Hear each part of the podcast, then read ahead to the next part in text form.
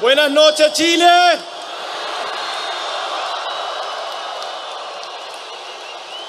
Ponui, Suma, Aruma, Punmai, Chile. Gracias a ustedes, a todas las personas, a todos los pueblos que habitan el lugar que llamamos Chile.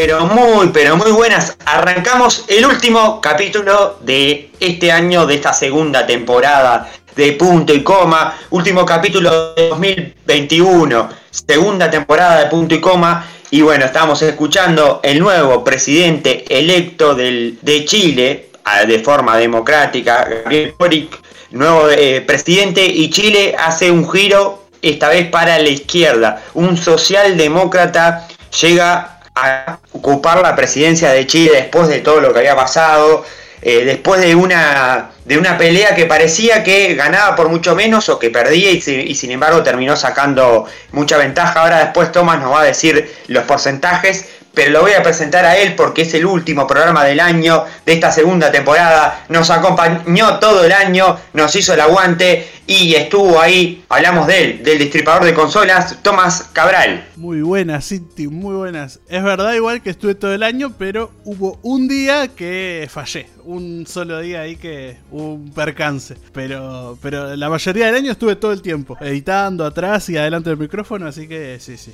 Producción, coproducción, todo. Exacto. Bueno, eh, eh, no sé si querés decir algo eh, de lo que pasó en Chile, que bueno, que es lo que se está hablando en el momento, ¿no? Sí, es verdad. En Chile ahora, este domingo, fueron las votaciones para ver quién es el nuevo presidente de Chile. Una disputa entre José Antonio Cast y Gabriel Boric. Gabriel Boric ganó con un 55,9% y José Antonio Cast se quedó con un 44,1%. Un triunfo bastante amplio de Gabriel Boric que, bueno, ahora Chile cambió de, rumbo a la izquierda con un nuevo presidente ahora socialdemócrata. Con todo lo que había pasado, ¿no? Hubo un 2020-2019 cargadito. Sí, un 2019 con manifestaciones que las hablamos acá en punto y coma, creo. 2019-2020 eh, que, bueno, empezó por, por la suba del boleto de los transportes públicos, pero también se sumó la frase no son no es el 20%, son 20 años, algo así, como una, una frase insignia que, que, llevaba toda esa manifestación de cosas que llevaban aguantando mucha, mucha gente en Chile, que llevó también a un cambio grande en la constitución. Exacto, una constitución que había sido, había sido modificada, recordemos, por el régimen dictatorial de Augusto Pinochet, régimen dictatorial más largo de América. Estamos hablando de la década del 90, que 90 y algo, creo de 90, no me acuerdo bien la fecha, que bueno, fue derrocada la dictadura de Augusto Pinochet. Y también estamos hablando que el presidente actual es Sebastián Piñera, presidente de línea más de derecha, ¿no? Presidente actual de, Chile, que bueno, que tuvo que luchar contra eh, estos grupos sociales que se manifestaron en especial eran estudiantes, la mayoría gente jóvenes, donde hubo mucha represión a nivel policial. Eh, vimos las calles pobladas de gente y enfrentamientos entre los famosos carabineros, como le dicen en Chile. Bueno, enfrentamientos duros, porque la gente salió a manifestarse, hubo golpes y hubo muchos cuestionamientos. Y el propio Piñera tuvo que, bueno, mermar un poco la situación respecto a las imágenes que la prensa difundía y los cruces que había entre gases lacrimógenos, balas de estruendo y algunos heridos y muchos detenidos, ¿no? Fue una manifestación que terminó, terminó también en represión y eso avivó también igual al pueblo que siguió manifestándose y por lo menos llegaron a, reescribir la constitución que, sí, eh, la última vez que se había, se había reescrito la constitución era con el régimen de Augusto Pinochet, que bueno, ya sabemos que fue una dictadura bastante fuerte. Y hablando de Pinochet, para decirlo nada más, para al paso falleció la, la esposa de Pinochet, la antigua esposa de Pinochet, porque Pinochet ya había fallecido, para dar la información nada más. También el presidente Luis Lacalle Pou ayer eh, escribió un tweet donde, donde dice, felicito al presidente electo de Chile, lo arroba Gabriel Boric en su cuenta de Twitter y le deseo éxito para el bien del pueblo chileno. Ese es el tweet que puso hace aproximadamente 23 horas el presidente eh, Luis Lacalle Pou puso este tuit, como siempre sabemos, los presidentes, cuando se hace oficial, obviamente que se comunican de alguna manera o hacen público el saludo cordial a los compatriotas vecinos, ¿no? Y bueno, un saludo para todo el pueblo chileno que sabemos que esto, como siempre lo decimos, apoyamos el orden democrático y esto fue algo de el pueblo chileno que votó, que decidió elegir, bueno, volcarse más para otro lado, porque cambió la inclinación, ahora la inclinación es para la izquierda, veremos, eh, también hubo un discurso muy, muy fuerte, también hubo mucha gente que comparó esta similitud con lo que fue el gobierno de Allende, con lo que fue Allende, recordemos presidente de izquierda que fue, que fue fusilado por militares con el tema de, de la época de la dictadura. Y ahora sí, tenemos muchas cosas hoy para en punto y coma porque tenemos el espacio deportivo, la última columna del año del equipo deportivo de punto y coma, Gabriel Pitamiglio, Bruno Curvelo. Hablamos de Diego Alonso, el Tornado Alonso, nuevo director técnico tiene la selección uruguaya y hablamos de él, hablamos de los posibles eh, jugadores, hablamos de una baja importante que es la de Fernando Muslera, eh, Muslera que está con rotura de ligamento y quién puede ser el arquero, hablamos de todo un poco, eh, hacemos el cierre de año deportivo acá también en punto y coma y Empatía hoy nos viene a visitar porque está todo el tema de la eutanasia, está todo el tema sobre la mesa en la discusión en el Parlamento, en la sociedad y bueno, esta es una discusión que se tiene que dar y en el espacio central de punto y coma los vamos, las vamos a tener a ellas que van a estar hablando, así que Vamos a estar hablando con Flor Salgueiro, seguramente dentro de un ratito. Y también vamos a estar recordando lo mejor de punto y coma, cuando Tomás se durmió para una entrevista que teníamos para Espacio Central. Cosas buenas que hay que recordar, siempre son buenas recordarlas. Así que también, y también vamos a estar hablando porque en esta semana la agenda política tuvo muchas cosas. Y una cosa que tuvo fue Habemos Vetus. Se vetó por primera vez en este gobierno y no fue tan lento, no fue algo, si no fue algo eh, en poco tiempo, porque este gobierno tiene aproximadamente dos años y se, el presidente de la República decidió tomar la medida del veto con la ley, el, proyecto de ley forestal de Cabildo Abierto,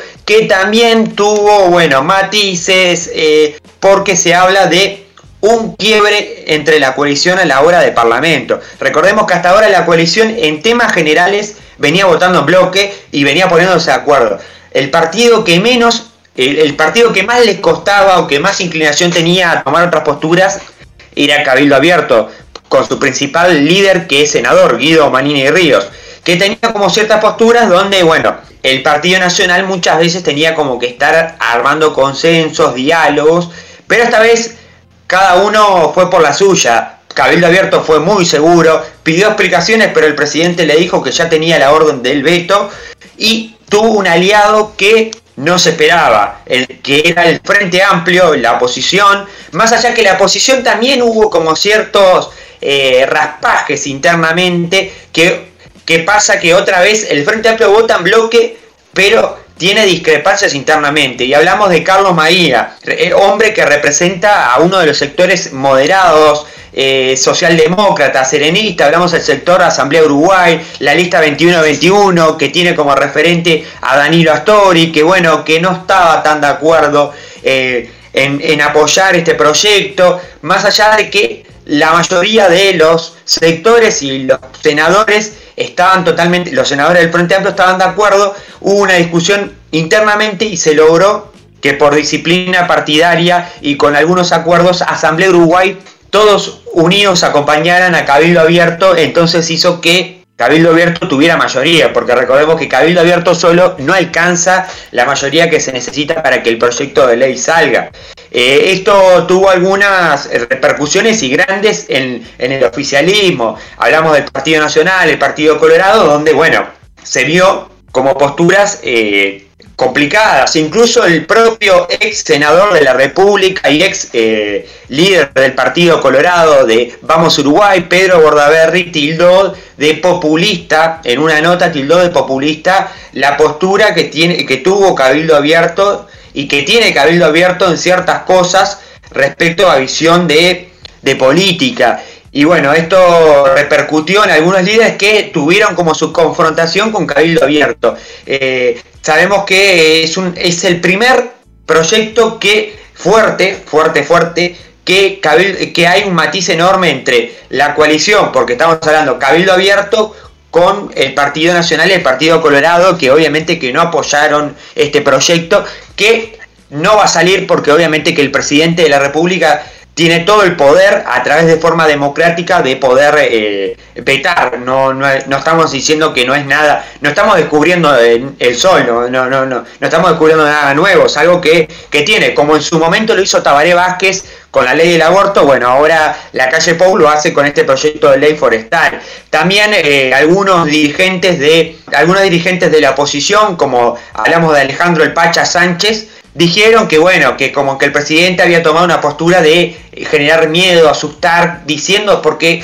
la calle Pou fue muy claro desde el principio, nunca, nunca estuvo el diálogo de eh, negociar o sentarse a hablar, sino desde el principio a final dijo que si esta ley tomaba el impulso desde el Parlamento que él iba a usar la herramienta del veto. Eh, Cabildo Abierto, hasta último momento, a través de su líder, que tuvo una reunión en, en presidencia, tuvo la postura de, bueno, poder tener un consenso que nunca llegó al consenso porque cuando Manini se reunió, el presidente le dijo que ya estaba la orden del veto. Así que bueno, tema a tener en cuenta, eh, cerrando el año, ¿qué va a pasar? Obviamente que la coalición se va a mantener, eso está claro, pero hubo sus matices grandes y también eh, hay, una lectura, hay varias lecturas. Algunos dicen que bueno, que Cabildo Abierto eh, es un partido que, que, integra la, eh, que integró la coalición siempre buscó como sacar eh, para su terreno, sacar,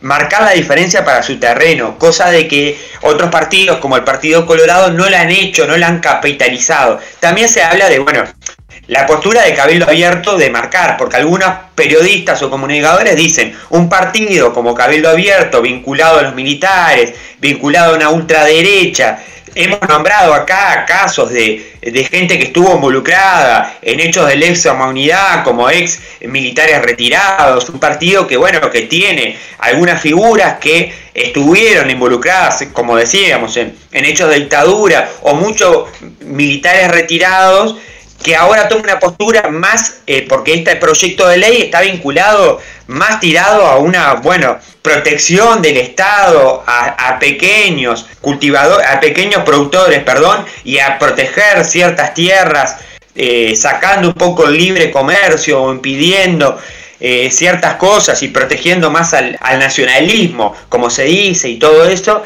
como que ellos mismos también lo decían, porque te acordás que traíamos acá en su momento a una persona que milita en, Cabildo Abierto que nos decía, nosotros no somos ni izquierda ni derecha, lo mismo pasaba con Inés Moncillo que tuvimos en la entrevista. Bueno, esas cosas que, eh, lecturas que se van tomando y que bueno, y que también van llevando a que... Eh, eh, se, vaya, se, vaya viendo el tablero para el 2024. ¿Qué va a pasar con Cabildo Abierto? También sabiendo que Cabildo Abierto tuvo muchos votos arrastrados del MPP y de lo que, y lo que en su momento fue la KPL.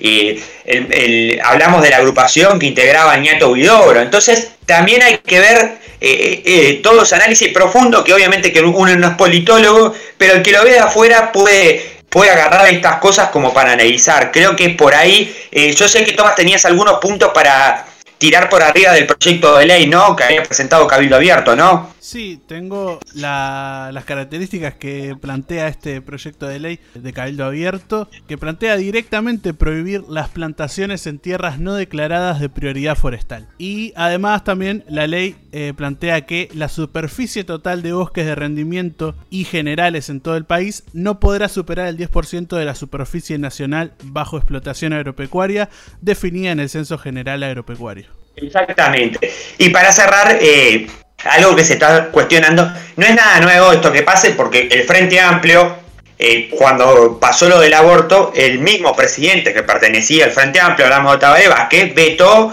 una ley, que, un proyecto de ley que venía especialmente del oficialismo. Y ahora pasa lo mismo, la diferencia es que, claro, estamos hablando de partidos diferentes que están haciendo coalición. Y eso es lo que eh, da como, bueno, genera un poco de de, eh, genera un poco ahí de morbo, de, pelea, de qué va a pasar con esto, veremos qué va a pasar, justo fue ahora cierre de año, pero bueno, también eh, la particularidad de que el Frente Amplio, un partido que cuestiona y cuestionó mucho a Cabildo Abierto con el tema del desafuero de Manini, logra, eh, logra hacer consenso en un proyecto que también es cuestionado porque en los 15 años de gobierno del Frente Amplio fueron cosas que no quedaron muy claras y que en el campo hubieron muchos déficits, desatenciones que ahora el Frente Amplio obviamente que hacer oposición lo está tratando de buscar para, bueno, levantar eso que quedó olvidado. Y bueno, eh, creo que es, eh, es, la lectura que podemos sacar nosotros de acá, nuestra humilde lectura, pero está bueno también traerlo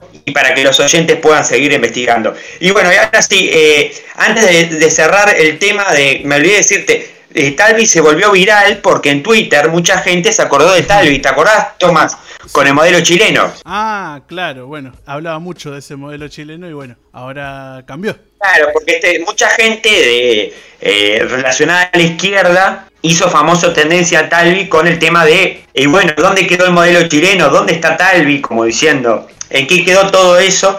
Recordemos que Talvi fue, hubieron varias personas, pero Ernesto Talvi fue uno de los que hizo siempre hincapié en el modelo chileno económico. Modelo, un modelo que era netamente liberal prácticamente. Un modelo que se, había tocado en la época de la dictadura a través de, del gobierno dictatorial de, Pinochet, que luego siguió quedó eso, ese modelo y que bueno, era un país muy netamente muy liberal y bueno, y en temas económicos, Ernesto Talvi, recordemos que era una persona que tiene una visión más de, mercado, de, un, mercado más abierto, una economía de mercado, ¿no? Bien abierto. Entonces lo ponía siempre como ejemplo. En la campaña lo puso, en la campaña de Ernesto Talvi lo, lo, reiteraba muchas veces y bueno, los votantes de la izquierda, simpatizantes de la izquierda, se lo tomaron con humor y lo tiraron en las redes, ¿no, Tomás? Exactamente. Y hablando de las redes, ya podemos pasar a cosas un poco más mundanas.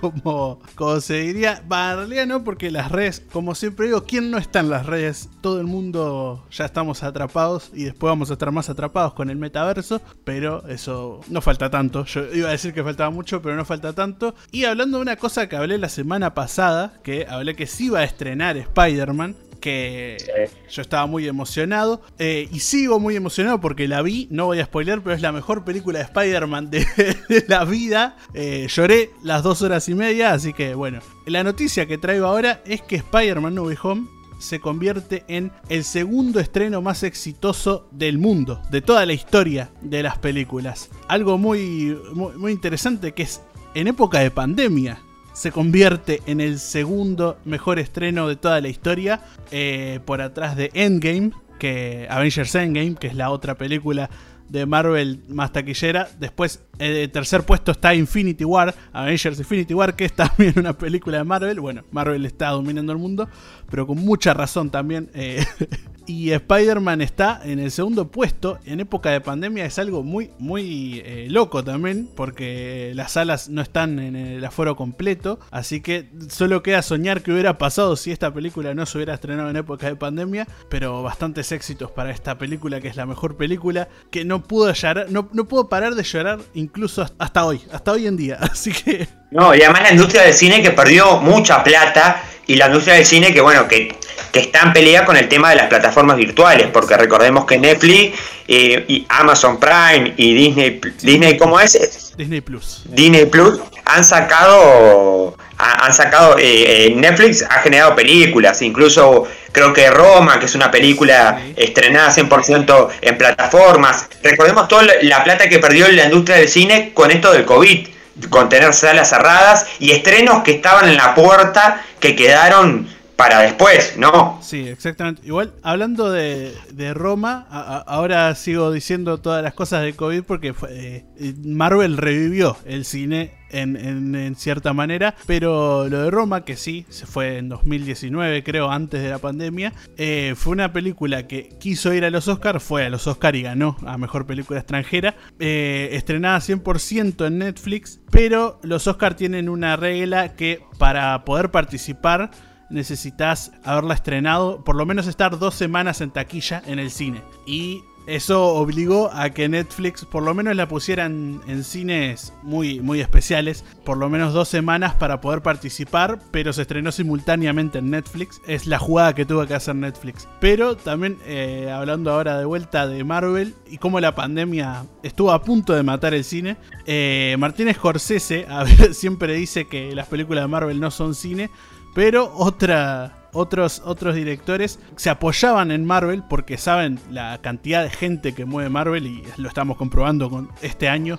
que a pesar de ser un año en pandemia, fue un muy buen año en, taquilla para Marvel y para otras películas, porque Marvel trajo mucha gente al cine de vuelta y el cine ahora literalmente volvió a la vida, eh, porque hubo épocas en 2020 que estaban cerrados, vacíos y era un poco triste ver todo eso, pero ahora volvió a la vida gracias a, a Marvel en definitiva, porque sí, mueve mucha gente y todo el mundo lo sabe, así que... Bueno, y hablando porque nos queda el tiempo traicionero, eh, tenemos que recordar, bueno, este año, un año eh, muy especial porque también estamos en pandemia, eh, bueno, ahora se habla de que en Uruguay está Omicron llegando por el aumento de casos, se habla de que también ya es oficial que en verano van a llegar las primeras vacunas Pfizer para niños. Recordemos que las dosis de niños son diferentes. Esto ya lo confirmó el, eh, secretario de presidencia Álvaro Delgado, de que en verano, ya a partir de verano, los niños van a ser eh, vacunados. Claro, obviamente con la dosis justa, recordemos que es una dosis diferente. Obviamente, como todos los medicamentos, los niños tienen una dosis más chica porque obviamente que están en crecimiento, eh, su organismo es mucho más chico y responden de otra manera, ¿no? Eh, pero tenemos que decir que tuvimos eh, algo espectacular que fue el espacio central donde la diversidad de temas culturales, políticos, de agenda política, hicieron que permitieran que varias personas vinieran a hablar con nosotros, ¿no? tuvimos el caso de, de White con una emprendedora espectacular que vino a hablar con nosotros sobre el tema de Wi-Fi, el tema de entrenamiento. No solo del tema de entrenamiento, también hablamos de cómo es emprender con una aplicación en Uruguay. Eso fue muy interesante también hablarlo, así que... Mujer emprendedora joven, eso me parece que es, para destacar también. Eh, tuvimos a Pablo Corrado, hablamos del libro Hay Café, Café Especialidad, eh, la cultura del café en Uruguay y bueno, eso también es importante, un libro que eh, ha tenido bastantes ventas y, que ha generado también a la gente a meterla en el tema del café, cómo preparar un buen café, eh, cuáles son las preparaciones y cómo buscar buenos granos de café. Y bueno, también eso creo que es algo importante, hablamos con Pablo Corrado, hombre de Café Doré, y que bueno, que también a través de este libro, a través de imágenes y recetas, y bueno, habla un poco de la cultura del café. También tuvimos algo interesante que fue el club de lectura con Joa Pelufo, eh, que estuvimos hablando de, bueno, cómo los libros en pandemia eh, fueron como también una herramienta a, poder salir, a poder intercambiar y a poder tener un club virtual, intercambiar sobre ese libro, ¿no? Sí, hablamos de cómo también los clubes de libros se, transportaron al mundo virtual, a Consum y todo eso en época de pandemia. También coincidentemente hablamos de Marvel mucho en ese, en, ese espacio y fue muy, muy interesante. Exactamente. También otro, otro para rescatar, eh, rescatar fue la presencia de la diputada suplenta, eh, suplente, perdón, diputada suplente eh, Micaela Melgar, diputada suplente por la lista por la lista 1001, Partido Comunista, que bueno, que estuvo hablando con nosotros, ex directora de calles del MIDE, eh, joven, mujer en el Parlamento y bueno, está bueno porque también mostramos, obviamente que me encantó porque hubo un cuestionario de Tomás que, que, estuvo, muy bueno. Estuvo muy bueno. Hincha de Liverpool, eh, Mica Melgar, que estaba en el despacho y nos mostró ahí un poco el despacho, estuvimos hablando de todo un poco, una charla totalmente descontracturada que estuvo muy buena. También, si quieren, pueden ir a escuchar. Todo está en, nuestro canal de Spotify.com o en Podomatic.com y ahí nos pueden ir a escuchar. me, gustó. En, Podomatic no, en Anchor. Perdón, en, Anchor, perdón, en Anchor. Yo me, me entrevero en Anchor. En Anchor, porque eh, Anchor nos pueden buscar ahí en anchor.fm también punto y coma. Pueden buscar punto y coma podcast o punto y coma uy en Twitter y en Instagram. También pueden ir a buscarnos ahí. Y siguiendo con los espacios de punto y coma de este año, tuvimos a Jesús Graña y hablamos de cocina canábica, que fue uno de, de los espacios en los que más participé este año, pero me... No quiero insinuar por qué, no quiero insinuar por qué. sí, creo que es muy obvio ya, pero está... Es muy interesante igual porque no solo hablamos eso, hablamos de la historia de cannabis en Uruguay, eh, nos dio tips también para cómo manejar la cocina canábica, así que fue muy interesante. Sí, Jesús Braga, recordemos gran cocinero de día a día, programa que sale en BTV, y que bueno, que también gran cocinero de panes, comunicador, nos dio unos piques ahí con el tema de el cannabis legal de la farmacia, cómo cocinarlo, cómo meter y cómo, bueno, eh, hacer recetas con cannabis muy diverso. Y también después tuvimos eh, Acción Feminista con Florencia Carballo Pires, que bueno, nos trajo otra visión respecto a, a, este, a este grupo de mujeres que bueno, que, que lucha por la igualdad en los derechos de las mujeres y la verdad que también estuvo muy bueno un espacio bueno, donde también nos dio un poco de, crecimiento, que también lo pueden escuchar, y bueno, de, empezar a ir cambiando un poco la sociedad a poco, como está pasando. También tuvimos, hablamos de el gin artesanal, porque tuvimos a los amigos de Sacro Gin, que también estuvo muy bueno. probamos, hicimos un gin tonic con pimienta de Jamaica, que estuvo muy bueno, agradecemos a la gente de, Sacro Gin. Y luego también tuvimos a otra diputada, porque tuvimos a la diputada titular de Ciudadanos, hablamos de María Eugenia Rosselló, diputada eh, de la lista 600 Ciudadanos por el Partido Colorado, mujer eh, pareja de Esquipani, ¿no? Hablamos de Felipe Esquipani, pareja de Felipe Esquipani, que también es diputado por el Partido Colorado, por la lista 600. Y bueno, ¿cómo era trabajar? Eh, porque son pareja, viven juntos, bueno, tienen una hija, ¿cómo es trabajar? estuvimos hablando de eso, porque claro, es como bueno, eh, trabajar con tu pareja en el, en el laburo, porque es un, es un trabajo, y bueno, cómo, cómo es congeniar.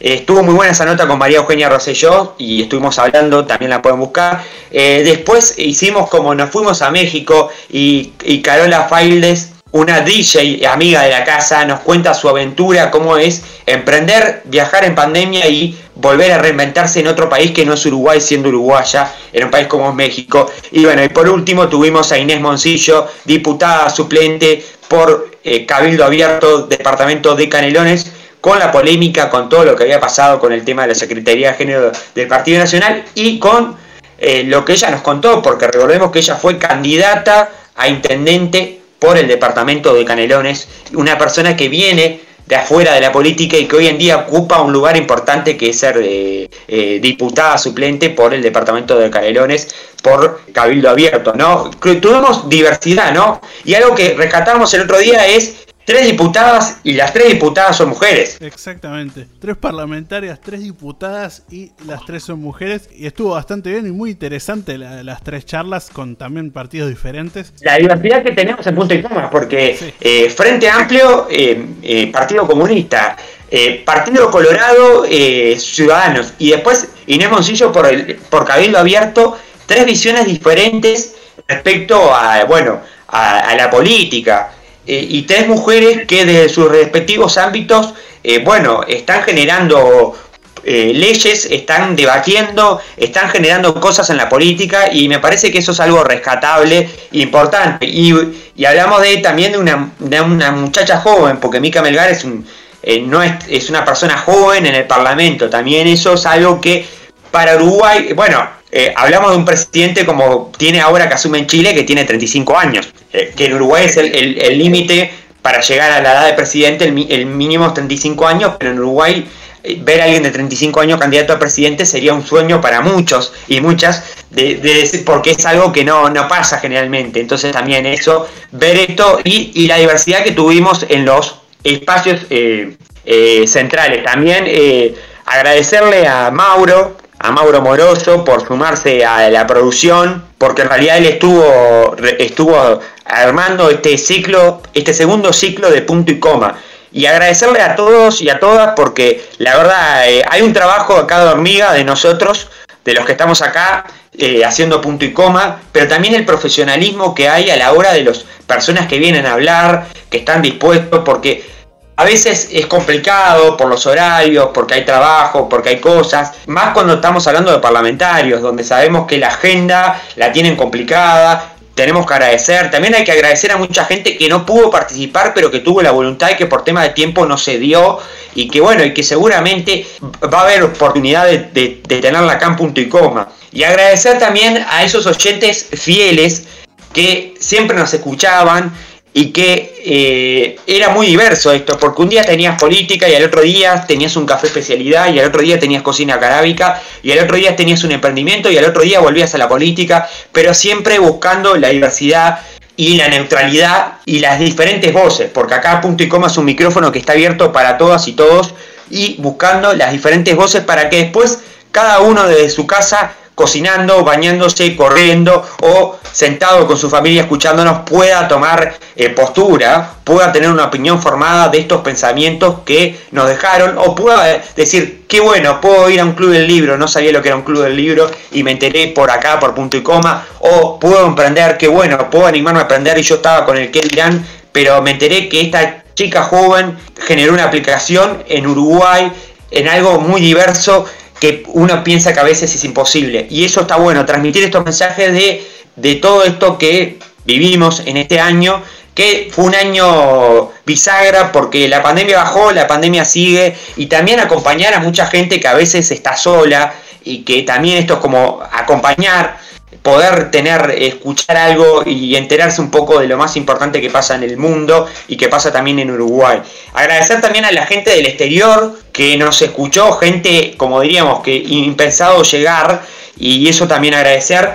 Y bueno, por último también quiero agradecer porque tenemos un equipo deportivo que se sumó este año con un profesionalismo, una altura entre Gabriel Pitamilio y Bruno Curvelo, personas que vienen del mundo deportivo, que la están luchando porque son personas que han hecho periodismo deportivo, que no se les han dado la posibilidad grande, y acá en este espacio han logrado consolidar algo eh, con lo que pasó con la selección uruguaya, que fue imponente tener, eh, tener a ellos acá, eh, fue importante, y agradecer a todas y todos nuevamente, no me quedan por más nada agradecer, creo que agradecimos a todos, y, y obviamente que antes de cerrar vamos a ir con con el espacio, eh, la columna deportiva, después vamos a ir con la eh, Inés Moncillo y después sí vamos a volver al cierre y vamos a decir unas palabras de, cierre, pero tal, quería decir esto, no sé si tomas antes de ir a la, columna deportiva, que está picante, picante mal y que bueno, que fuera de micrófono casi te, eh, casi te spoilean la película el otro día, ¿no? Sí, eso es verdad, casi me spoilean Spider-Man, pero después de haber grabado eso, pude ir a verla por suerte. Dijiste Inés Moncillo, pero el espacio es de Empatía Uruguay, también es muy. No, no, dije, es verdad, dije, dije Inés Moncillo, perdón,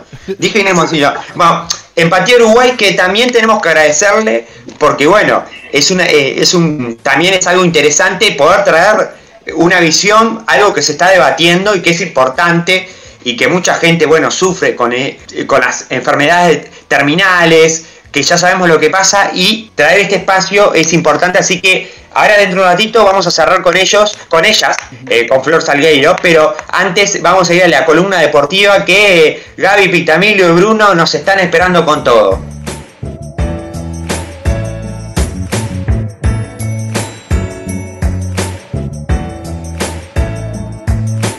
2021. Ahora con un extra más de picante. Podés seguirnos en nuestras redes, punto y coma uy, en Twitter y en Instagram.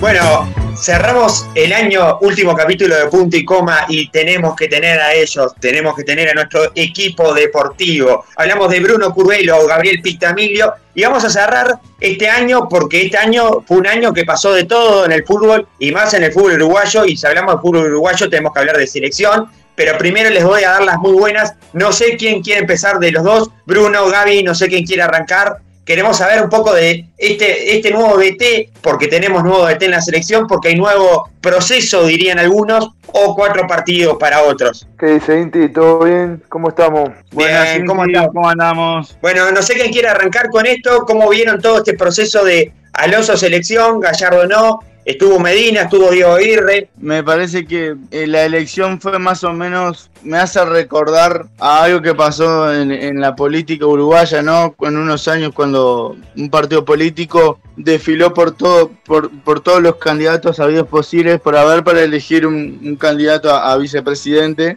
Este, me hizo recordar a eso, ¿no? Eh, un maneseo de nombres impresionantes, se decía cacique, se dijo Gallardo, se dijo Aguirre, se pasaron por muchos nombres. Yo creo que dentro de todo lo que había, mm, no me gustó la elección porque no tiene la espalda suficiente como para dirigir una selección. No le digo que sea malo, al contrario, hay que apoyarlo como hay que apoyar a, todo técnico también de, su cuadro cuando eh, viene un técnico nuevo, ¿no? Pero me parece que dentro de todo lo, de lo que había se eligió creo que lo, lo, peor, lo, lo, lo peorcito. Eh, que Gallardo no nos haya tenido ni en cuenta era ya era creo que era un, secreto a voces. Yo creo que Gallardo nunca nos tuvo en cuenta y es verdad, como él dijo en su momento, nunca nos tuvo en cuenta, como no nos tuvo, como no tuvo en cuenta otras ofertas. Tampoco hay que hacernos los ofendidos con él, porque a ver, está en un lugar cómodo, está en donde quiere estar realmente, porque si no este, si hubiera ido hace rato, ¿no? Me parece que Diego Aguirre está bien que no, que no haya sido elegido, viene de dejar afuera al Inter de, de la Copa Libertadores, o sea, en el sentido que no clasificó, no viene con muy buenos números, es un técnico que conoce la, interna de, la selección por haber sido técnico de una selección sub-20. Después eh, Medina, dentro de todo yo creo que era el, mejorcito porque ya viene hace años haciendo buenas campañas, pero no era porque eh, tenga un pasado identificado con Nacional, sino que viene haciendo buenas campañas en un fútbol muy exigente y en un cuadro chico, ¿no? Porque hay que destacar que Talleres sí por más que sea un cuadro grande en su provincia, es un cuadro chico en el fútbol argentino. No tiene historia ninguna de futbolística. Y yo creo que dentro de todo era, era lo mejorcito. Pero bueno, está, ahora hay que darle para adelante a Diego Alonso, hay que, hay que apoyarlo, hay que saberlo, hay que saberlo entender. Y bueno, son cuatro partidos y veremos si son cuatro partidos y si vamos al mundial. Difícil que vayamos al mundial, como yo lo hablaba fuera de cámara con Bruno y contigo, yo creo que es muy, muy, muy difícil que Uruguay, Uruguay vaya al Mundial, porque además de que nosotros ganar nuestro partido dependemos de otro resultado. Para mí es muy difícil, lamentablemente, es el fin de una era, ¿no? El fin de la era Cavani, el fin de la era Suárez. Duele, pero hay que aceptarlo también, que como es el fin de, de una era, también hay que entender que todo ciclo llega a su fin y bueno, es el momento de que Suárez y Cavani ya dejen la selección igual que los Godín, igual que los Muslera, que los Cáceres. Ya hay que renovar y es hora y este momento nos toma por sorpresa porque nos toma en un mal momento y bueno, es un golpe duro para, para la selección y para todos, ¿no? Exacto. Bruno, ¿qué opinas de respecto a esto que decía un poco Gabriel, que rompíamos el hielo con todo esto de que está pasando con la selección uruguaya? También hay muy poco tiempo, hay mucha pelea, porque hay varias selecciones que están eh, ahí por querer entrar al Mundial. También, como decía, hay, se está terminando una era, no solo de, se terminó la era de Tavares, sino que también se está terminando la era de eh, Cavani y, Suárez en la selección, ¿verdad? Sí, no, eh, yo sinceramente me la jugué siempre que iba a ser Aguirre, debo reconocerlo. También hay que reconocer, creo que también te lo dije a vos, 20 fuera del aire, que Aguirre desde que se nombró con la selección agarró una bajada importante, que creo que de, creo que 18 puntos sacó uno, estuvo, si bien clasificó Sudamericana, estuvo a 4 del descenso, porque la verdad que en Brasil, al ser nueve equipos que van a Copa Libertadores y a Sudamericana, bueno, eh, casi toda la mitad del cuadro, pero también peleó el descenso, que sonado, porque estuvo al borde del descenso. Eh, Alonso, Alonso tuvo buenos pasajes en, México, sobre todo, porque fue campeón de la Coca Champions, que era Libertadores de allá de Centroamérica, con Monterrey y con Pachuca. Eh, después tuvo una vez sin dirigir, tuvo en el Inter de Miami, que fue una experiencia extraña, ¿no? Porque la verdad fue un equipo nuevo y arrancó así de cero y lo agarraron a él, no le fue muy bien. El cacique estaba, en, la verdad, que en franco ascenso. Es más, eh, así como eh, echaron a Aguirre, puede ser el técnico del Inter, porque ya están comunicándose con él, que capaz es un factible que es el técnico del Inter, y ahí capaz que, que la sonó le puede dar un, un sacudo más porque es un equipo más grande todavía, eh, con pretensiones de ser campeón acelerado. Si se arma bien para ganar la Sudamericana, puede ser también, porque es un equipo pesado en Brasil los últimos años. Pero bueno, el torneo lo que tiene es que, más allá de la frescura de ser un técnico más ayornado en lo que son los tiempos de ahora, ya empezó a hablar con los jugadores, empezó a hablar con Suárez, con Godín. Va a llegar un profe de categoría como es el profe Ortega, que está en Atlético Madrid. Que solo viene para los partidos FIFA, ¿no? Sí, viene solo para el partido eliminatorio, después hay que ver si clasificado mundial, que Dios quiera que pase, que también va a estar ahí. Este, yo, que, yo la verdad. También está Darío Rodríguez, ¿no? También está Darío Rodríguez. También está Darío Rodríguez. Y, está, y también un profe Va también un profe, creo que, si no entendí, europeo, me parece también con el Tornado. Y es el profe Ortega. No, no, pero aparte de otro más, va a ir un el profe Ortega y uno más. Ya dijeron que se va a sumar solamente El Ortega, bueno. el profe Ortega. Bien, yo me quedo con lo de ayer nomás. Bien, pero está, este, yo qué sé, después, dependiendo de si, si arrancamos en contra Paraguay, después la calle es otra. Yo creo que si perdemos con Paraguay, ya, eh, la verdad, eh, me parece que no hay con qué levantarlo. Porque es, es arrancar bien con Paraguay y después seguir largo con los demás, con los demás este, partidos. Si bien Chile juega con Argentina y Brasil, eh, Claro. creo que también Colombia, eh, Perú, Sí. Ecuador O sea que está clasificado. Eh, Tenemos que hacer los o sea, 12 puntos. y por lo menos 10, no perder ningún partido, eh, para mí no hay que perder ningún partido. Si vos perdés un partido, estás en el ya está. No, no, no, no, ni lo mirás la Copa del Mundo. Por lo menos un empate Claro. tenés que sacar, por lo menos contra Paraguay. Después de dar los tres partidos que te queden. O sea, sí o sí tenés que sacar Exacto. 10 puntos. eh. 10 puntos por lo menos tenés que sacar.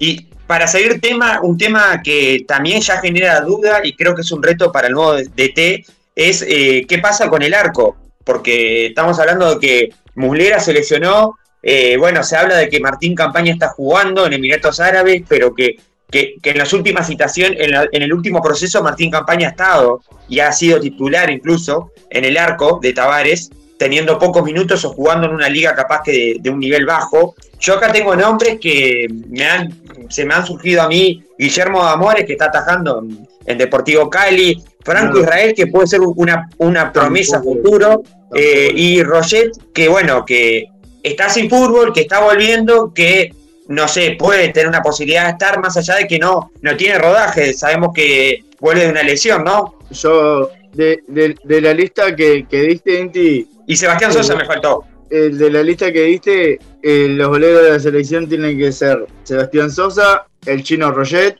y por ahí, yo qué sé, citaría a Kevin Dawson. Es como yo siempre digo, yo siempre tuve un, un fetiche, entre comillas, con Kevin Dawson, ¿no? Eh, a pesar que es un golero de estatura baja, eh, Sí, es un golero que para mí es bueno. Ta, no es atajador de penales, porque más allá de eso, para mí siempre fue un golero bueno de Kevin Dawson. eh, desde que estaba en Plaza Colonia, ¿no? Lo, lo vengo sosteniendo. claro.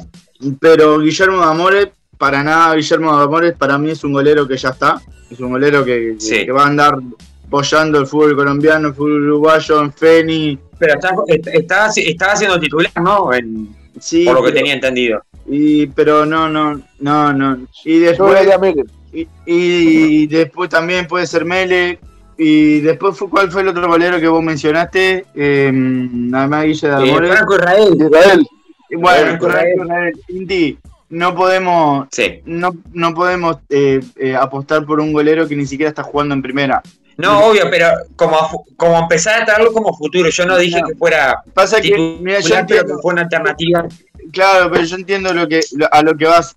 Pero vos para traer un jugador a la selección, primariamente para mí, Sí. primariamente tiene que estar tiene que tener rodaje en su equipo. Aunque sea jugar dos, Sí. tres partidos, ¿entendés? Sí, sí. Franco Israel eh, es eternamente jugador de la, de la, de, de- de la Novela. reserva de la Juventus. Es eternamente jugador.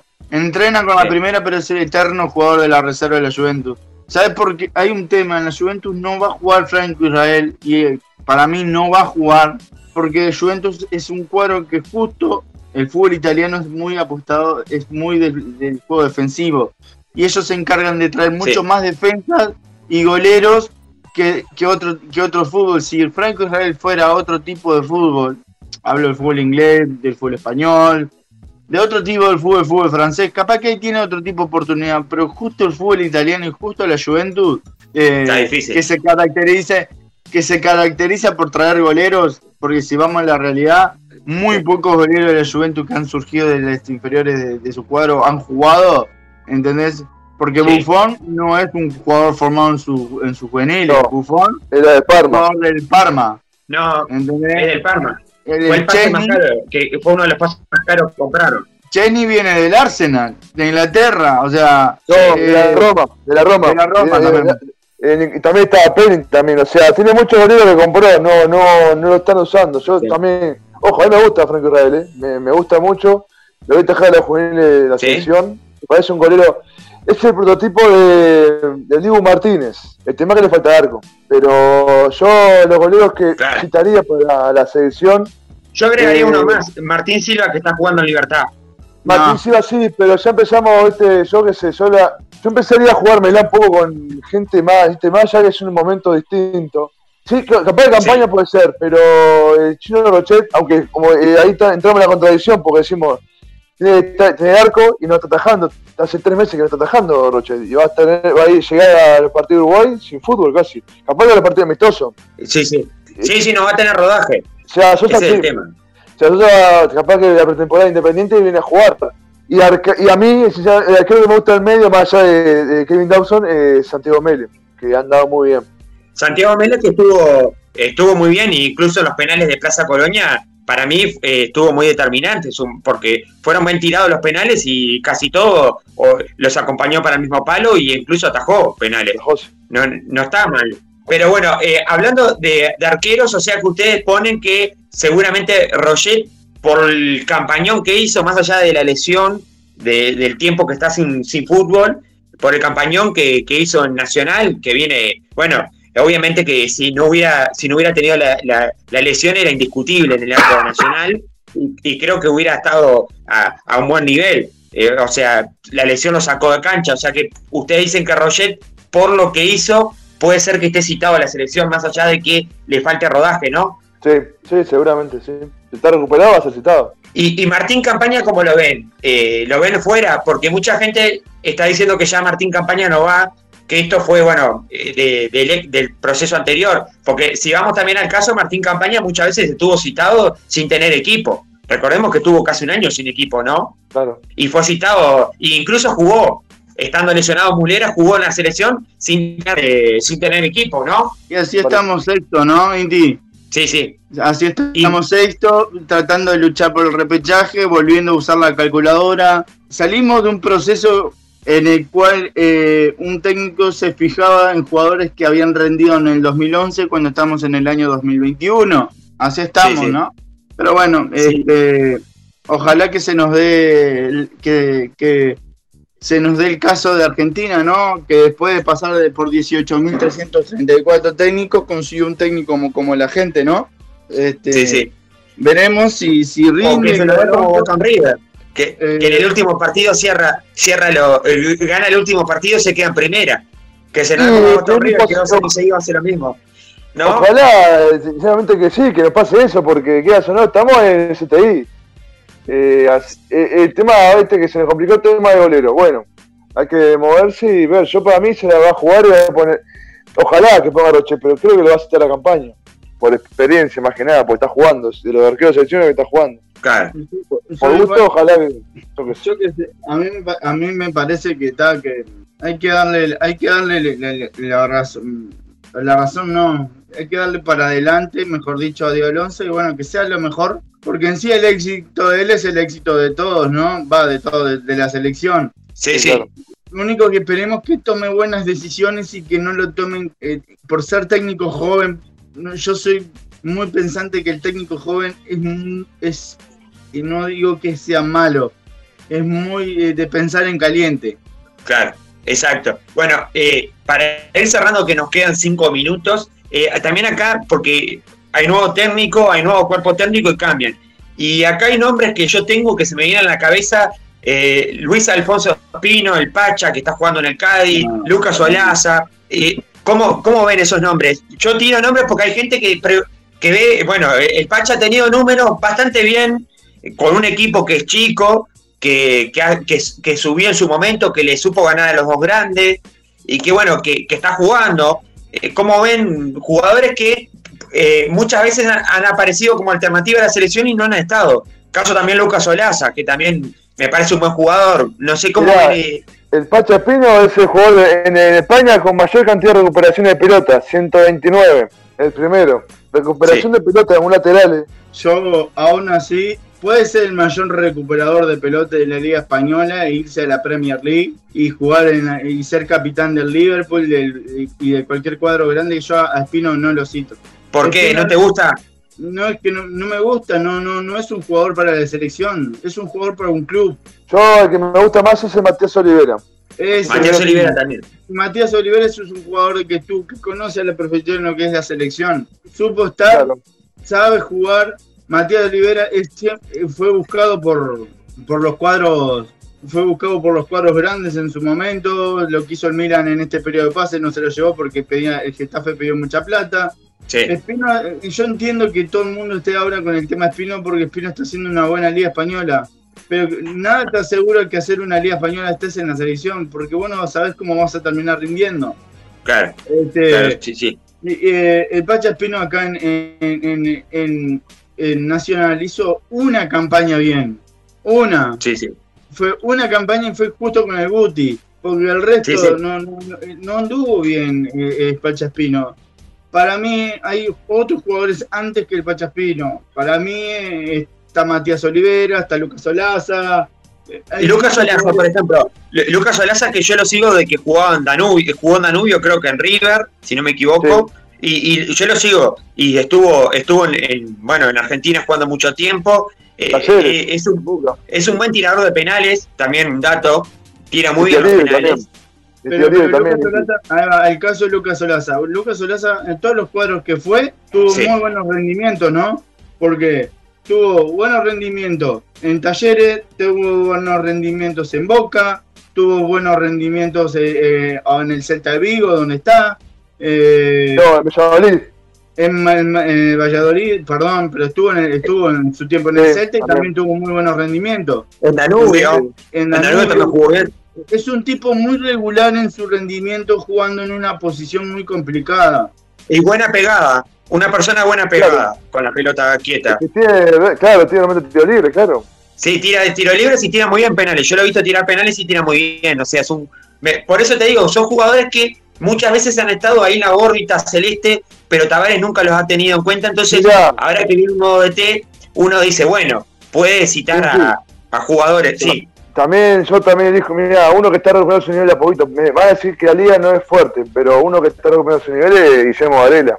Si bien tu- eh, su oportunidad en el Mundial 2018, yo creo que es un lateral para tener en vistas, Sí. porque físicamente eh, es de los mejores, físicamente tiene un, es muy bueno, rápido, fuerte, está jugando en la liga rusa, que la- los rusos no son este, es una cosa de otro, o sea, si uno es de otro mundo, eh, la fortaleza es, es muy importante, está recuperando su estación titular, eh, igual que la Chal también, que la Chal Pared también en pie, creo que también es bueno tenerlo. Yo Y creo- después capaz que se da la oportunidad a otros jugadores, ¿no? A Barry, a ponerle Yo- volante a 5. sí. Yo, por ejemplo, antes de darle una chance a, a Guillermo Varela, para mí eh, le daría una chance y le seguiría dando una chance porque para mí hoy en día es el mejor lateral del, del fútbol uruguayo, ¿no? Que es eh, Giovanni González, ¿no? Está Ah, sí. es, es una exuberancia, Sí, lo sí. que tiene una exuberancia física.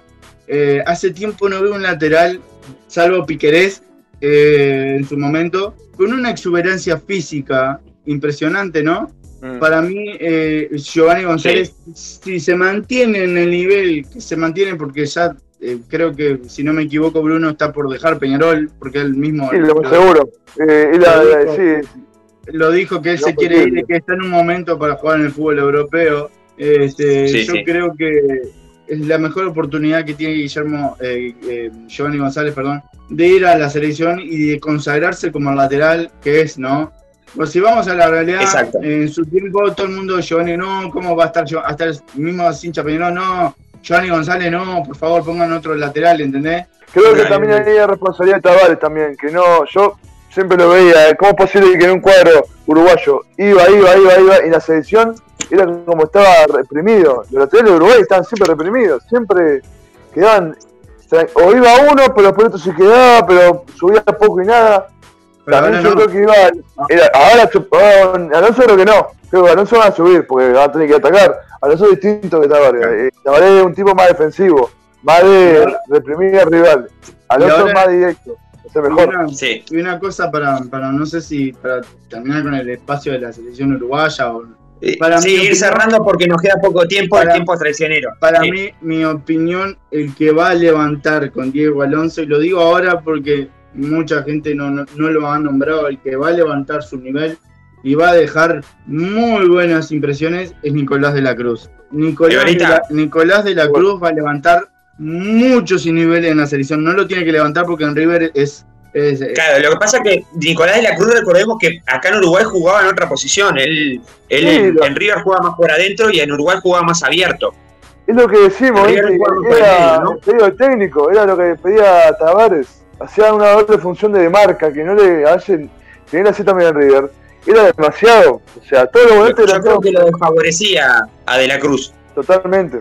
Y otra cosa que tenemos que aprovechar eh, es, para mí, creo que al para mí uno de los mejores jugadores que tuvo esta Copa Libertadores que fue Georgian de Arrascaeta. De Arrascaeta para mí fue uno de los mejores jugadores que tuvo esta Copa Libertadores. Creo que Gaby Gol tiene que agradecer que tiene una persona que le pase las pelotas, ¿no?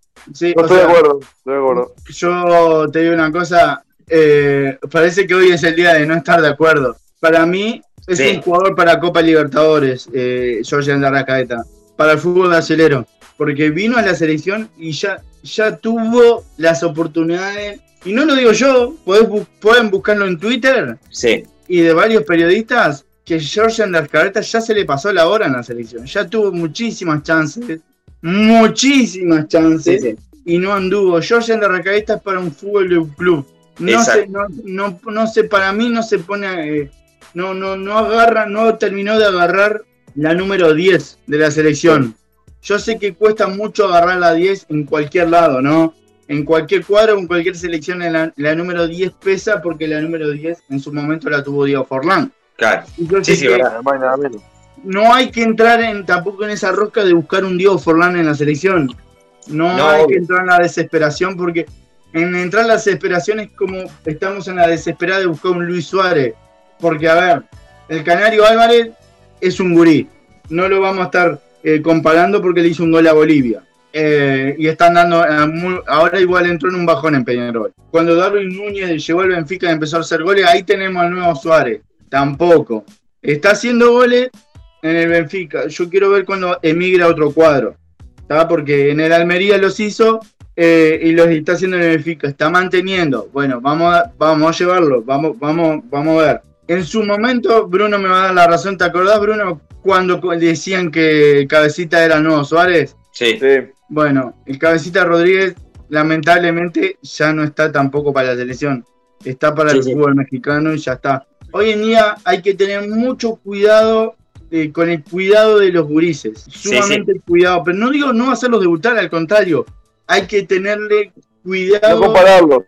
No compararlo. No decir ese no Suárez, no Cavani. No. Claro hay que tener cuidado y cuidarlo, sobre todo la cabecita a los chiquilines, porque muchos están dando sus primeros pasos con la selección y hay que tener cuidado, sobre todo eso, protegerlos, de, rodearlos de buenas personas y de un grupo de, deportivo, técnico, ayudante, psicólogo, porque a la primera que no a la primera que no le sale se frustran. Y no tiene que ser así, hay que llevarlos de a poco eh, darle cancha, pero tranquilo, no a la desesperada de, ah, no, bueno, tranquilo, eh, pero no compararlo porque todos tienen rasgos diferentes. Eh, Darwin Núñez es un, es un 9 con gol y es un 9 con velocidad, con técnica que, Suárez no tiene.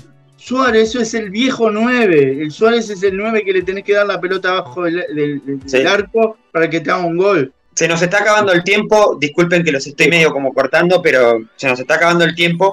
Eh, para cerrar, eh, eh, bueno, terminamos el, año, esperemos el año que viene poder tenerlos, agradecerles pila de tenerlos acá, de brindarnos este espacio deportivo. Yo voy a cerrar con 27 de enero. Tenemos Paraguay, tenemos que ir a Asunción con Paraguay, Uruguay-Venezuela el primero de febrero, 24 de marzo, Uruguay-Perú y cierre con Chile. Una frase de cierre eh, respecto a esto, una frase que, no, que tengan ustedes en este momento respecto a este fixture y que, refleje lo que ustedes piensan, en lo que ustedes ven a futuro de la selección con este fixture que, que nos queda por delante, que es poco y nada. Mira, eh, sacamos 10 puntos o no vamos al mundial. Así. Perfecto. Gabriel, cortita y al pie. Uruguay no va al mundial Uruguay se tiene que empezar a preparar para el Mundial 2026. Bueno, agradecerles eh, a ustedes, a este equipo deportivo que nos ilustró tanto y que tuvimos tanta movida con Uruguay. Pasamos por todo, y así que les agradezco y bueno, espero pronto tenerlos por acá en el 2022, que vamos a estar eh, volviendo en marzo, así que va a estar picante, porque cuando volvamos en marzo vamos a tener los resultados de febrero y enero y vamos a saber qué va a pasar y seguramente capaz que Gaby y Bruno nos van a decir si el Tornado Alonso sigue o no, si Uruguay clasifica o no al Mundial. Así que, bueno, nos reencontramos. Y un pequeño mensaje final. Un pequeño mensaje final. Felices fiestas, feliz año para todos y bueno, a pasarlo bárbaro. Igualmente, felices para todos, felices año para todos. Que estén muy bien. Abrazo.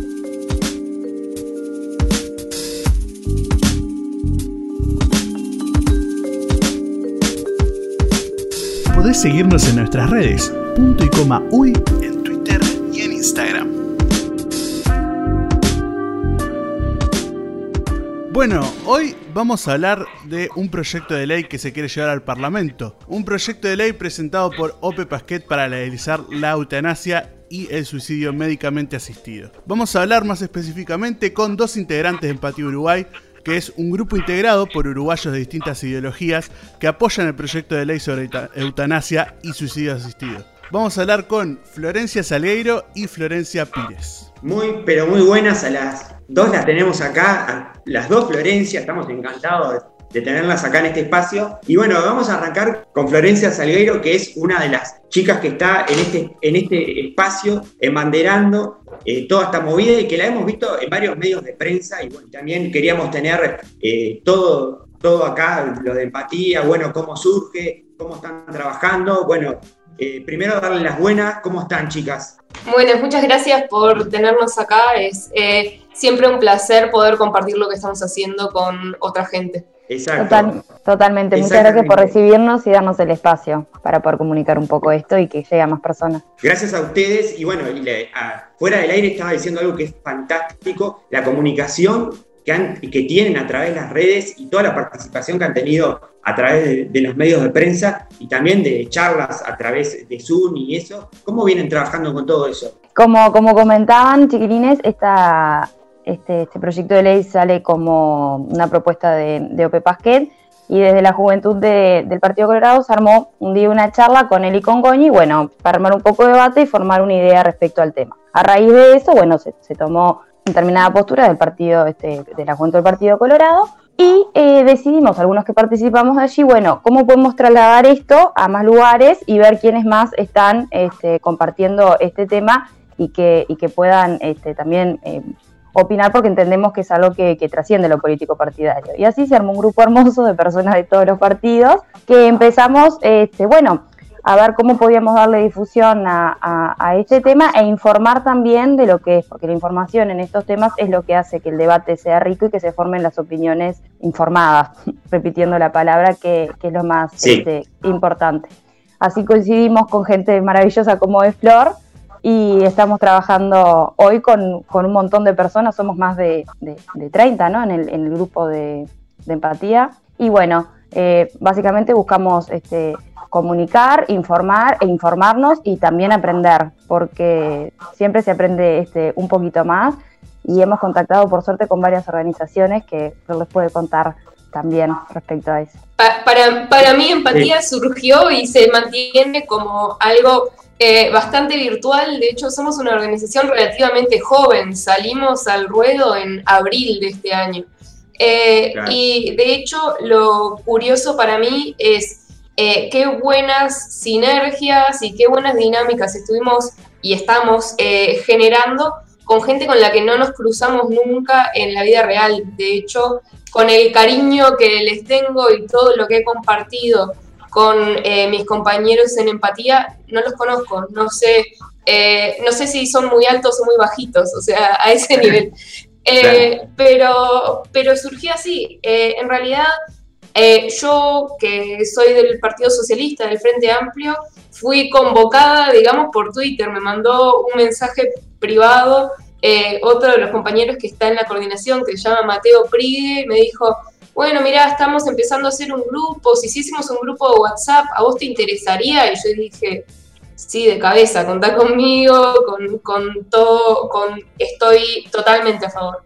Eh, y en realidad se fue construyendo así, tenemos nuestra coordinación, nuestra comisión de comunicación, de finanzas, pero más que nada somos eh, un grupo de gente que cree firmemente en la misma idea y por lo tanto todo lo demás eh, como que se acomoda en el carro eh, así solo. Eh, es impresionante para quienes trabajamos en otros ámbitos encontrar unas dinámicas que funcionen tan bien y que sea tan fácil laburar como es empatía en este momento. Exacto, no, y además algo, y algo que por lo menos nosotros ya habíamos visto, que vos contaste en Canal 4, vos también tenés una historia muy particular. Digo, vos lo, viviste, viviste una situación, creo que en el año 2017, bueno, ¿y cómo, cómo, cómo llevas toda esta, esta lucha con esa experiencia que tenés? Porque, como decíamos también fuera del aire, también el nombre, eh, bueno, lo dice todo, pero cuando uno lo vive, cuando uno tiene esa experiencia, bueno, tiene como otro, otro doble plus a la hora de, de la lucha, de, bueno, de, de, llevar esta bandera? ¿Cómo, ¿Cómo, lo vivís vos, Florencia, a nivel personal y eso?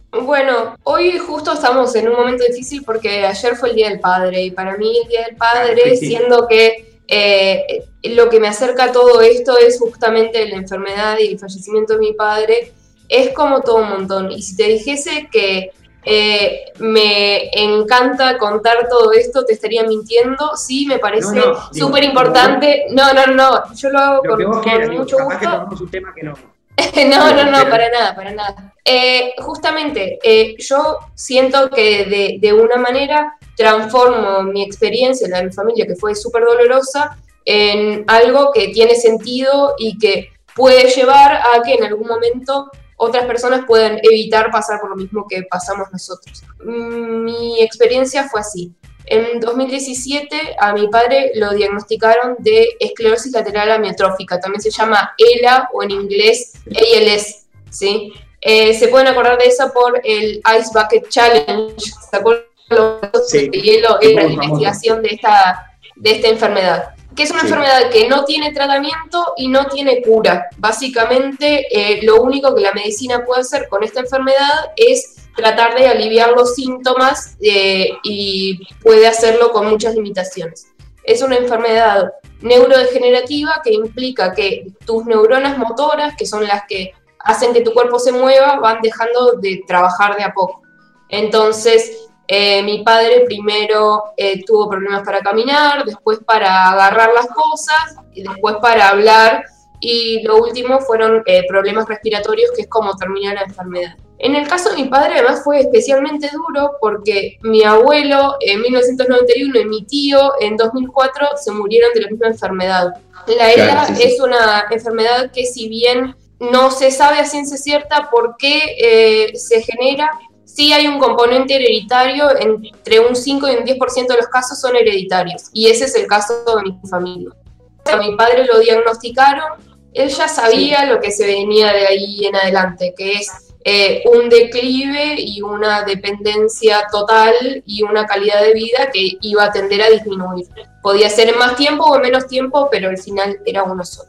Y entonces acá eh, las cosas empezaron a, complicar después de un tiempo, cuando ya no podía manejar, ya no podía trabajar, luego tenía problemas para moverse incluso dentro de casa, pero él en principio quería vivir lo más posible, de hecho eh, construimos una casa eh, afuera en el balneario porque mi padre quería seguir disfrutando, como no paró la vida ahí, hasta que en un momento el sufrimiento fue demasiado grande. Esto después de, entre otras cosas, haber tenido apoyo del de, eh, equipo de cuidados paliativos de la mutualista, que son eh, este equipo interdisciplinario de médicos, psiquiatras, eh, fisiatras, que apoyan a las personas que tienen enfermedades terminales. Pero en un momento mi padre ya no estaba pasando bien porque, además de que era dependiente para todo, literalmente para todo, eh, estaba teniendo muchos problemas respiratorios y sobre todo a la hora de dormir, que hacían muy difícil que pudiese dormir sin tomar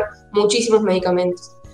Y mm, en un momento nos reunió a mi madre, a mi hermana y a mí y nos dijo, eh, disculpen, yo no, no puedo más así. O sea, lo peor de la ELA es que tu cabeza está ahí hasta el último momento, lo que no está más es tu cuerpo. Entonces eh, mi padre dijo, yo estoy sufriendo, no quiero sufrir más eh, y ya sé que no hay menos sufrimiento para adelante, solo hay más sufrimiento para adelante. Y en sí eh, fue un momento bastante complejo, nadie quiere escuchar eso, pero tampoco queríamos ver cómo estaba pasando todo esto. Pero hoy en día la eutanasia en Uruguay es ilegal, el equipo de cuidados paliativos eh, no podía hacer sino aliviar eh, los síntomas con las limitaciones que la ciencia tiene para aliviar los síntomas, sobre todo los psicológicos, ¿no? Y como el sufrimiento existencial de la persona. Y en marzo del año pasado mi padre falleció. Esto para mí eh, es clave, o sea, más allá de que yo creía que la eutanasia debía ser legal antes de pasar por todo esto, pasándolo de cerca es muy difícil no no, no estar ahí, no querer decir, bueno, la verdad entiendo que vos como persona que estás sana mentalmente no quieres sufrir. Esa es la clave para mí. Claro, no, además también es como vos decís, bueno, eh, uno tiene que entender al otro y más allá de que obviamente que ninguna muerte es fácil porque todas las pérdidas y más de seres queridos son difíciles, pero también uno tiene que entender como lo que vos decías, el sufrimiento que hay y bueno, y, y todo lo que está pasando a la persona, porque la persona en ese momento está pasando por un sufrimiento. Y está bueno esto que, bueno, de, lo que nos estás contando, porque obviamente que mucha gente se debe estar sintiendo identificada contigo, que no lo haya pasado o que lo haya pasado, pero también debe haber mucha gente que ha pasado por esa misma situación que vos, y en un momento, como vos decías, que, la, que no, no es legal todo, todo esto que se está proponiendo. Y también algo, algo interesante que, me parecía esto de, empezar a, derribar mitos, como usted también lo, lo ponían en, la cuenta, porque también hay como mucho, como mucho tabú a veces en este tema y no se, no se, recién ahora se está dando una discusión más, más profundo y como que no se ha tocado mucho este tema y eso también está, está bueno. ¿Y ustedes eh, cómo, cómo llevan esto eh, a la hora de, bueno, de hablar? Porque una cosa es hablarlo con los medios otra cosa a veces es transmitir a la gente y me imagino que la gente misma les debe, les debe plantear dudas o inquietudes sobre esto. ¿Cómo, cómo manejan todo eso? Bueno, una, una parte muy importante para mí es, como vos decís, hablar de esto, ya poner el tema sobre la mesa, arrancar un debate, es importante. Eh, también porque nadie quiere hablar de la muerte, nadie quiere hablar de los momentos más dolorosos de uno o de la familia en general preferimos no pensar en esos temas. Y eso también lo lleva a la oscuridad y a los mitos, como, como vos decís. Entre otras cosas, bueno, cuando yo empecé a hablar de esto, charlaba con amigas y una amiga me decía, bueno, pero eh, entonces los familiares van a poder decidir por mí. Me preguntaba, entonces, eh, si, si yo tengo Alzheimer, ¿me van a poder eutanasiar sin preguntarme? O incluso, eh, una amiga que me decía, ah, pero eh, entonces eh, se va a empezar a... Eh, es porque la gente no quiere sufrir y la gente quiere un final fácil y, y en realidad hablar tranquilamente con las personas, a ver, creo que la, muchas personas pasaron por situaciones así y no hablan de esto porque es doloroso. Entonces, con esas personas cuando le empezás a decir, muchas veces te dicen, fa, la verdad, sí, yo estuve en una situación parecida y no pude hacer nada y estuvo de menos. Eh, después hay otras personas que tal vez no lo vivieron y que también capaz que sí lo vivieron y todavía tienen algunas dudas. Entonces, hablarlo y decir, no, mira, eh, este es un proyecto que lo podés leer porque está publicado y que tiene eh, artículos que explican parte por parte en qué situaciones, que son situaciones súper específicas, y acá nadie va a salir a matar a nadie, sino que todo lo contrario, es ir hacia la compasión, ir hacia el respeto de la otra persona, ir hacia entender que las decisiones del otro pueden no ser las que nosotros tomaríamos en su lugar, pero no tenemos manera de saberlo porque no estamos en sus zapatos. Entonces, eh, todo eso de generar esta discusión fue súper importante para, para, nosotros y hemos tenido una recepción fantástica, incluso eh, mejor de la que esperaba.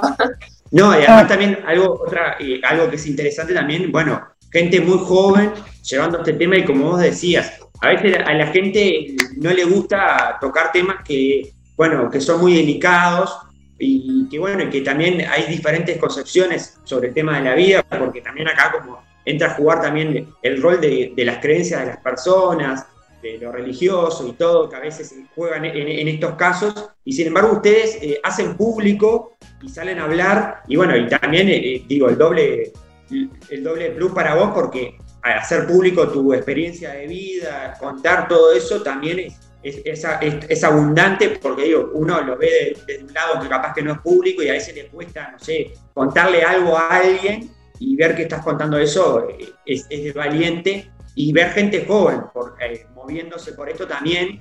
Entonces también eso empieza como a despertar, bueno, a llamar la atención, a despertar que hay gente joven y hay, que los temas, todos los temas se, se hablan. Eh, no, no hay tabú y se empiezan a romper también esos hilos que antes a veces pasaba que, bueno, ciertos temas tratamos de no tocarlos porque, bueno, pueden ser sensibles para todos y todas, pero sin embargo esto se, está hablando a nivel de, medios y se está llevando la, discusión donde se tiene que llevar, que la gente sepa lo que, lo que está pasando. Y hablando de, la recepción con las redes, así que me, imagino que han tenido, como les decía, muchas preguntas, dudas, eh, gente también que se quiere sumar a, a, trabajar con ustedes, ¿no? Me imagino, gente que, que se suma a apoyarlas, ¿no? Sí, totalmente. En lo que decía Flor hay, hay varios aspectos. Eh, primero, el de tener claro informar a, qué se va y qué es lo que se busca específicamente con, este proyecto de ley. Después, entender en qué momentos y en qué casos eh, hoy estas situaciones pueden estar dándose y cuándo, cuándo no. Y después el, asesorarnos con personas que ya han venido trabajando en este tema. Por suerte hemos tenido una gran ayuda y, y, toda la receptividad de la gente de Mago, que es Muerte Asistida de Uruguay, eh, que nos han ayudado a, bueno, a entender un poco tal vez eh, determinadas aristas que, por la formación de ellos específicamente eh, son este, opiniones más técnicas, y también con otros grupos, como, como comentábamos hoy fuera de micrófono, que, este, de otros países que viven otra situación, este, también como, como este es un tema, como decís vos, que se está dando la charla en, todo, en todo el mundo. Respecto al trabajo en redes, es básicamente eso, como decía Flor, es poner el tema en la mesa e informar desde muchos lugares. Florencia es una persona que es sumamente valiente porque creo que todos sabemos que cuando uno cuenta experiencias y vivencias que ha tenido, las revive en determinada medida. Y a veces es un poco injusta esa sobreexposición que, se está teniendo sobre el tema, pero se la banca como una campeona y como entiende, creo que, así lo hace, no, quiero hablar por ella, de que comunicar todo esto desde la vivencia también aporta porque resuena y uno se sensibiliza cuando, cuando lo escucha, este, ayuda también en, al momento de entender.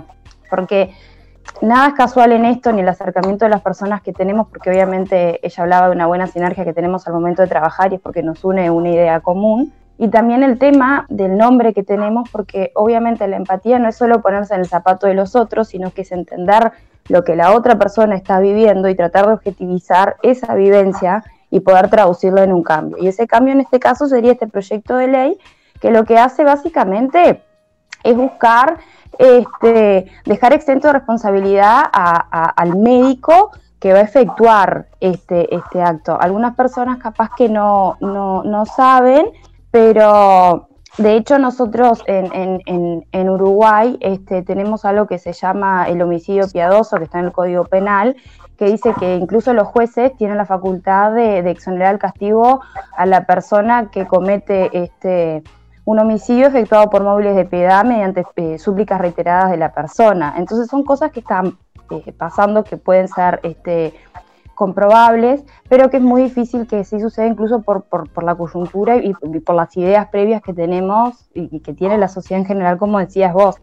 Creo que un tema clave, perdón, es que somos un grupo de personas jóvenes que obviamente ya tenemos otra, otra mirada en, en, cómo entendemos la sociedad y cómo vemos estos temas, y vemos la importancia justamente de esa, de que la persona que está viviendo esta situación pueda tener y elegir terminar con, con, con, ese sufrimiento. El otro día, Flor lo acaba de decir también, pero el otro día una charla que teníamos con, el grupo, una, una, señora contaba que su esposo en un momento este, sufría más de lo que quería vivir. Entonces hay que entender un poquito eso, hay que entender que la vivencia y el cuidado paliativo, si bien es necesario, no siempre es suficiente. Y en esta línea lo que se hace en realidad es, bueno, de determinada manera también empoderar a la persona en, cómo este, decide este, finalizar esto. Porque hasta le da entiendo yo que al momento de la finalización como un cierre donde se puede despedir incluso de sus seres queridos en, condiciones más, este, por decir algo, eh, dignas. Sí. Lo, que, lo que dice Flores es re importante y también recogiendo lo que vos traías sobre las creencias. Nosotros no buscamos que todo el mundo crea que la eutanasia es la opción correcta para sí mismo, sino que eh, así como existen un montón de cuestiones sobre las que tenemos libertad de elegir qué queremos para nuestras propias vidas, que el final de la vida también sea una de ellas, porque hoy en día no lo es.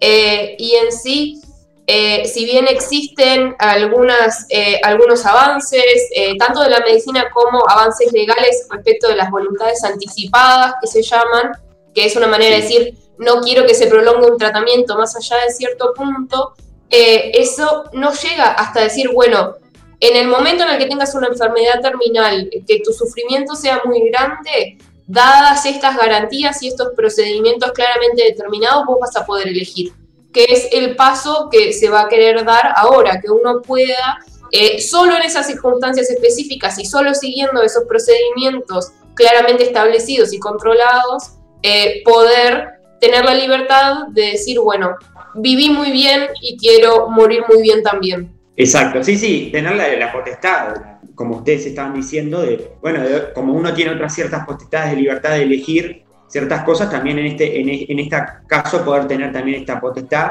Y bueno, creo que eso también es, como importante, bueno, transmitir todo esto que están diciendo, porque si no, bueno, a veces eh, eh, es complicado entender y, y, como ustedes decían, la empatía, bueno, porque obviamente que uno no está pasando en lo que está pasando a esa persona, pero uno también puede mirar y entender lo que esa persona está sufriendo y además también todo el vínculo alrededor, porque no solo la persona, sino también los familiares. También va por ahí, creo, la, la cosa. Y hablando de, de, todo esto, de que, bueno, que, porque obviamente que los parlamentarios son los que tienen la última palabra, pero generalmente los parlamentarios se mueven también por las presiones que hay de la gente, de la sociedad porque en todas leyes, más allá de que el parlamentario es el que levanta la mano, el que justifica, pero la sociedad está atrás eh, metiendo presión, está debatiendo, está generando.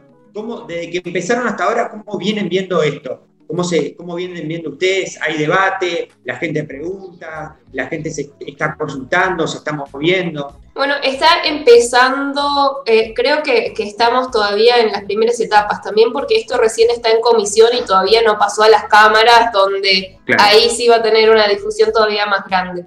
Se está, se está empezando a mover tanto eh, grupos como el nuestro, que creemos que la legalización de la eutanasia sería algo positivo para la sociedad, como los que entienden que, no lo sería. Y ahí también eh, hay que, ser muy respetuosos en el, el debate tiene un valor eh, intrínseco. Está bueno que se debata y que se discuta y que eso lleve al perfeccionamiento de, la ley y de las normas que tenemos. Eh, siempre y cuando ese debate se dé desde información verídica, ¿no? Eh, una cosa que, empezamos a ver y que eh, algunas personas tienen miedos asociados a cuestiones que no están eh, incluidos en la ley. por ejemplo, cuestiones que tengan que ver con suicidio asistido de personas que no sean enfermas terminales o que un médico va a decir por vos cuando en realidad es justamente todo lo contrario. Ahora existe eh, esa posibilidad y nosotros queremos que eh, la potestad esté 100% en manos de la persona.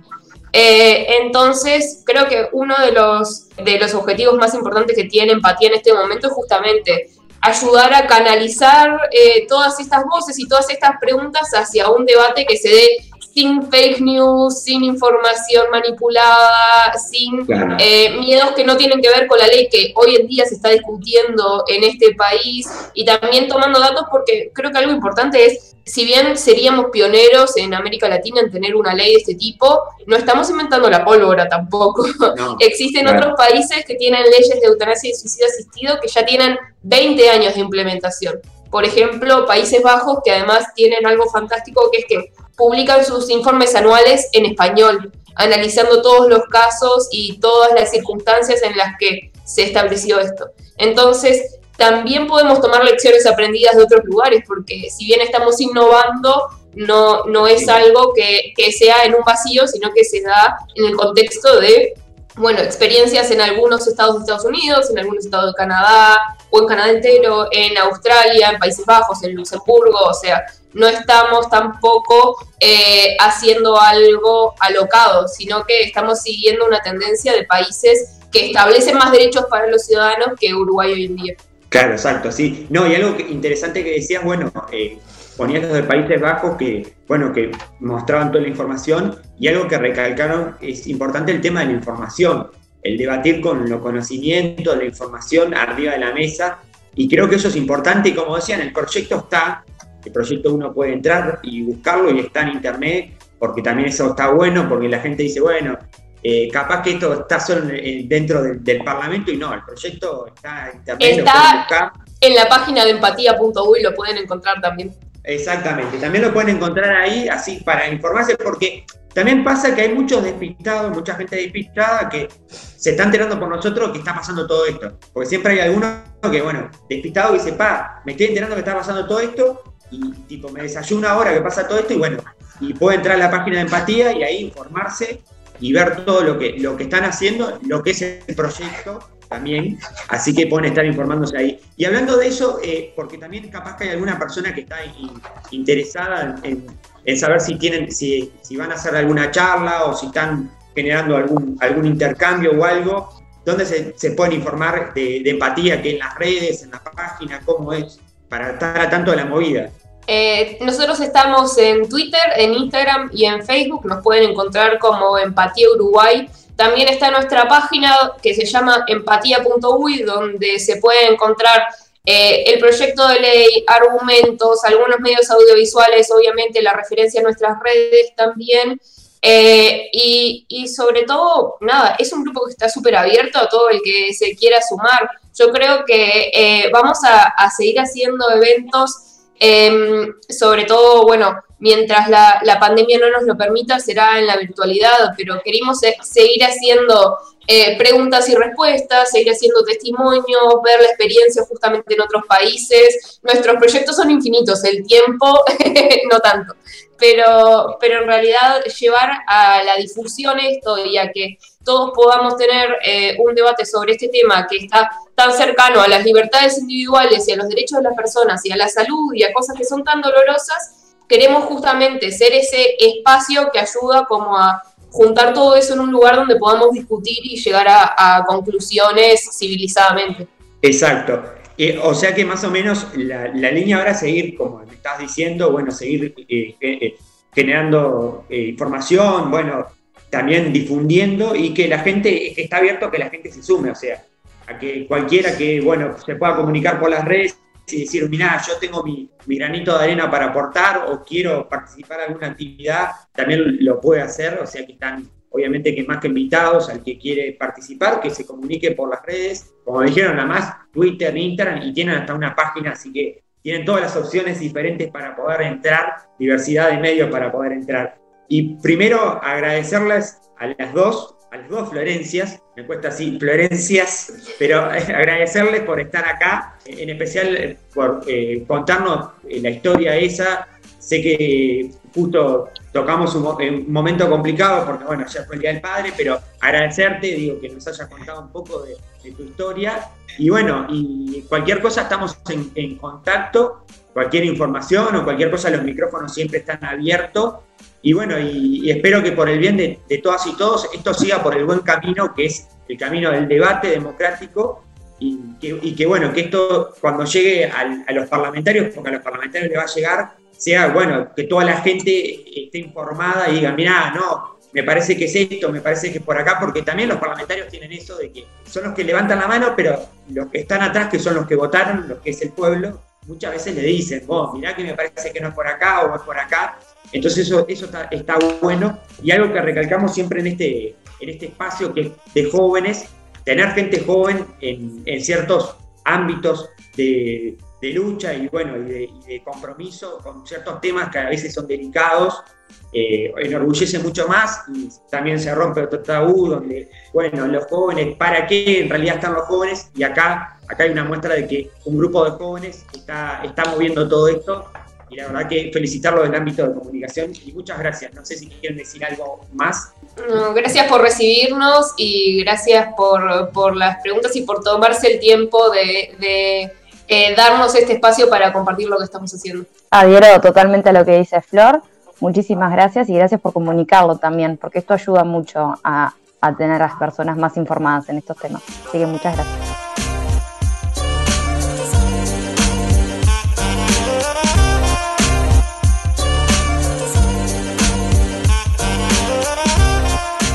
Volvemos de escuchar eh, la columna deportiva y de escuchar el espacio central con Empatía UI, que estuvimos hablando con Flor Salgueiro. Agradecer a, toda la gente de Empatía UI que, se, eh, que vino a darnos y a contarnos un poco de este de este debate que se está dando a nivel sociedad y también a nivel parlamento y que bueno, que como decíamos hace un rato, eh, todas las voces y todo pasa por punto y coma. Y ahora sí, es un momento que me siento orgulloso eh, de poder decirlo porque cerramos otro año más, Tomás, ¿no? Exactamente, cerramos otro año más, el segundo año ya de, de, punto y coma. Pasó muy rápido el tiempo, pero para bien porque ya armamos un proyecto que ya, ya va dos años y sin parar. Por lo, eh, bueno, este año fue cada dos semanas, pero pero no hemos fallado nunca. O alguna vez sí, pero porque, porque así es la vida, pero, pero siempre le estamos metiendo a este proyecto, así que muy, muy bien por nosotros, por Punto y Coma, y por nuestros oyentes, que es lo más importante. Exactamente, sí, sí. Y bueno, y cerrar